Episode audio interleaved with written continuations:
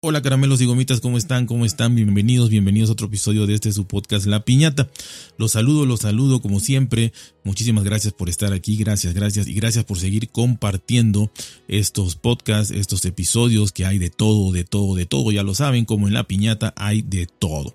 En la descripción quedan los links para cualquier plataforma de podcast. Hoy les quiero comentar que bueno, un tema, un tema de México, ¿no? Un tema de México y que seguramente se replicará en algunas ciudades también grandes, unas megalópolis, por así decirlo, en Latinoamérica, y es sobre la movilidad. Eh, por ejemplo, en la Ciudad de México, la Ciudad de México que tiene más de 25 millones de habitantes en su área conurbada, que ocupa pues muchos municipios, quizá unos 10, 15 municipios ya pegados. Entonces toda esta área conurbada eh, ya eh, son 25 millones de habitantes. Y bueno, ¿qué pasa? Pasa que el transporte eh, pues en México es realmente deficiente, es un transporte sumamente deficiente, además de inseguro. Cualquier mm, reportaje que se vea de, que entrevistan a, gente que pues tiene que usarlo, pues todas han sido asaltadas no una, sino tres, cuatro, cinco veces o más este, pues obviamente todo eso merma tu economía, la violencia que se puede vivir ahí, de todo tipo, ¿no? De, de género, de, de, por ejemplo, el metro, el sistema colectivo de transporte metro. Eh, ese, por ejemplo, está súper, súper descuidado. Eh, ha habido últimamente muchos accidentes eh, que supuestamente, supuestamente son por falta de mantenimiento, por negligencia, por, por, por, todo este tipo de cosas, ¿no? No lo sabemos, no lo sabemos, son, son suposiciones, ¿no? Pero vaya, hace, hace un año, si no me equivoco, murieron más de 20 personas, se cayó un, un tramo de, de, un puente elevado, este, hay goteras, hay, está, eh, lámparas rotas, una oscuridad tremenda ya, ya en la tarde, noche, eh, y bueno, este, este metro mueven al año a más de la población de China y de Estados Unidos juntas, ¿no?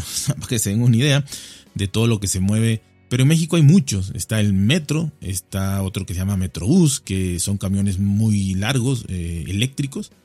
Eh, van por, por este, van caminando normal, ¿no? Con llantas normales, este, pero van agarrados arriba de, cables y van por electricidad. Y hay los famosos microbuses, que son camiones, camiones eh, normales, donde va sentado y parado en medio, ¿no? Siempre vas a ir parado, eh, van a meter parados y sentados, hasta el gorro.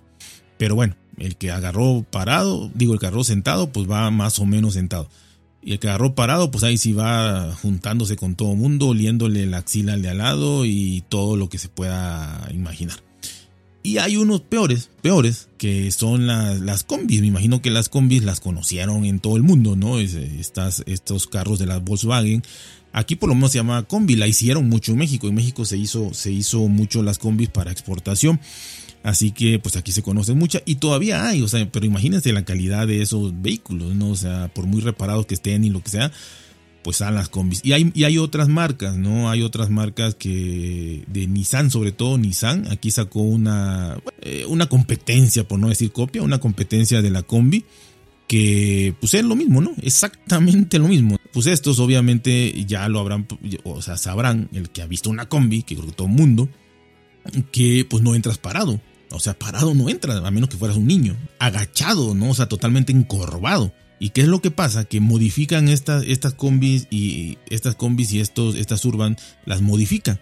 Entonces ponen banquitas, bancas, o sea, unas tablas nada más, o, unos fierros, este, medio acolchonados a veces, eh, o si no, tablas, alrededor, en la parte de atrás, obviamente, en la parte de adelante va el conductor y una silla y más.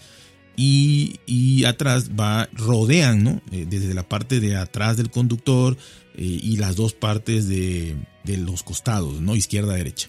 Y ahí, bueno, si vas sentado, pues más o menos ahí vas bien. Eh, no deja de ser incómodo. Este, obviamente, pues no hay separaciones, es una, una banca corrida y, pues vas ahí pegado con, los de al lado. Aparte, meten gente parada. La gente va, va de pie. Eh, y obviamente, repito, aquí en estos van encorvados. De hecho, se, les dice peceros, ¿no? peceros porque vas como sardinas enlatada ahí. Entonces, imagínense de pie, parados ahí, eh, donde no entras, tienes que ir con la cabeza totalmente agachada, la, espalda ah, encorvada.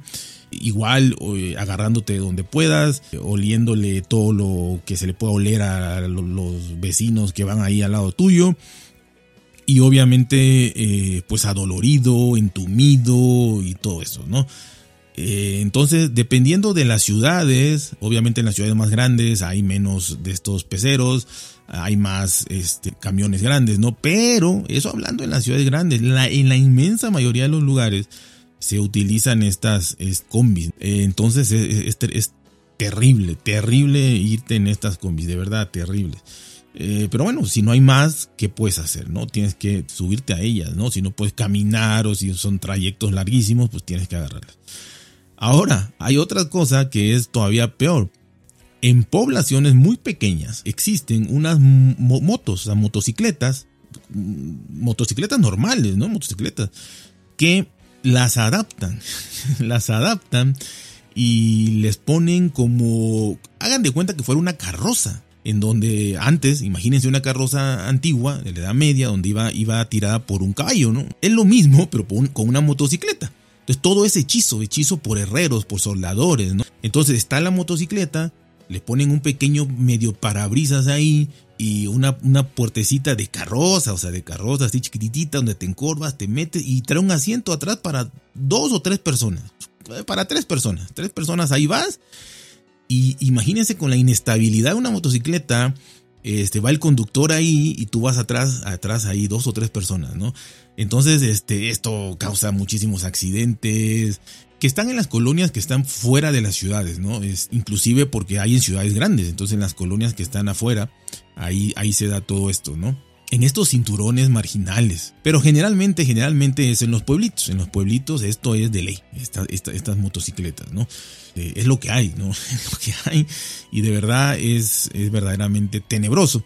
Pero más allá de eso, la idea aquí es el tiempo. El tiempo que se lleva, que se lleva la gente en, transitar todo esto, ¿no? Se llevan cinco horas, seis horas de su vida, son seis horas diarias, tres horas de ida, tres horas de regreso, el gasto que esto implica, eh, de, desayunar, comer en la calle, eh, salen de sus casas a las 4 de la mañana, 5 de la mañana, estudiantes, trabajadores, regresan a las 9, 10 de la noche, eh, y repito, son seis horas en transporte público. Entonces, eh, pues se les va a la vida, ¿no? Si sumamos ahí, seguramente hay gente que duerme menos de lo que va en el transporte público. O sea, por eso se ve muchísima gente durmiendo. La que logra ir sentada en cualquier tipo de transporte público va, va durmiendo.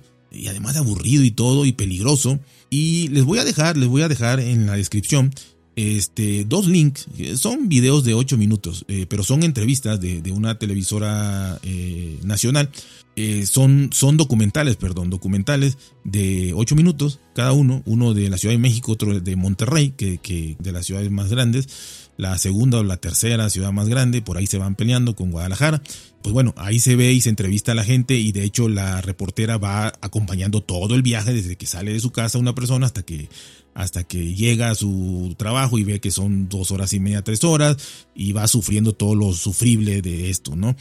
Y repito, más el gasto, más todo, realmente yo creo que les viene quedando la mitad del salario o menos. O sea, la mitad del salario se les va en el transporte. Entonces, pues aparte que los salarios son bajísimos, pues imagínense que la mitad lo dejes ahí.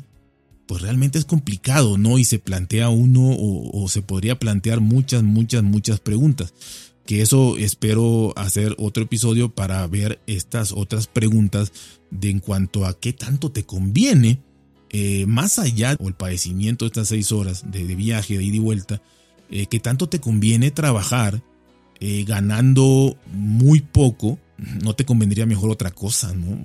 habría que ver, habría que ver. Yo tengo más o menos idea, me ha pasado, y, les voy a contar qué es lo que, es, me ha sucedido, qué es lo que he hecho y todo esto, ¿no? Pero es, es impresionante. Y ahí van a quedar los links, ojalá lo puedan ver los videos eh, para que se den una idea realmente de nada más lo que les estoy contando.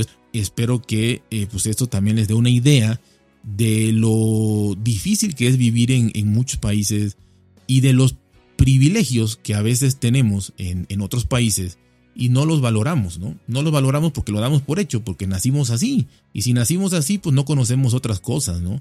Pero cuando uno conoce otras cosas, pues realmente es cuando valora lo que uno tiene. Así que yo creo que si uno no lo vive y nada, pues es bueno conocerlo, verlo, por lo menos eh, en video o, escucharlo así en, en, un podcast para que de alguna manera pues se den cuenta de lo que pasa, ¿no? Y que la vida, la vida, la vida que es la vida, en tratar de entenderla se nos va la propia vida, dice una canción de Monterrey, por cierto. Así que bueno, ya saben, cuídense, si bien, traten de ser felices y nos escuchamos muy, muy pronto.